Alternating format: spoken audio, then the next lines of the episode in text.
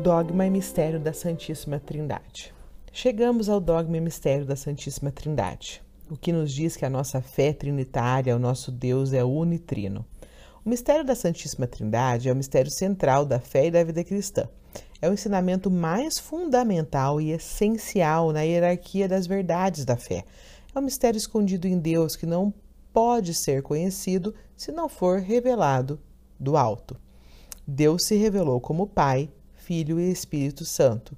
Foi nosso Senhor Jesus Cristo que nos revelou esse mistério. Não foi inventado pelo homem nem pela igreja. Nenhum papa, bispo ou padre inventou esse dogma. Jesus falou do Pai, do Espírito Santo e dele mesmo como Deus. Não estamos no campo do achismo. Logo, não é uma verdade inventada por alguém, mas revelada por Jesus. Não podemos compreender porque o mistério de Deus não cabe em nossa cabeça, mas é a verdade revelada, é a raiz da fé viva da Igreja.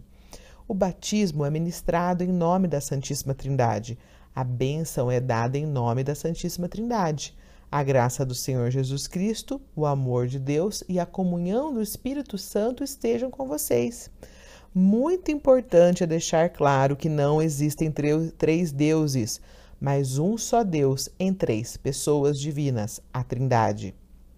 E eles também não dividem a divindade em três, cada um com um terço de poder e divindade, e quando se juntam formam um superpoder. Isso aí é Power Rangers formando o Megazord, não confunde. Existe uma história linda de Santo Agostinho que nos acalma quando a compreensão nos falta. Certo dia, Santo Agostinho estava caminhando pela praia Nessa caminhada, fazia sua meditação e procurava entender o mistério da Santíssima Trindade. Foi quando se deparou com uma criança brincando na areia. Ao observá-la melhor, se dá conta que aquela criança tinha feito um buraco na areia. O mais intrigante de tudo é que a criança caminhava para a água, enchia suas pequeninas mãozinhas e, em seguida, dirigia-se para o tal buraco e lá colocava pouca água que conseguia segurar. Santo Agostinho aproxima-se e pergunta: O que você está fazendo?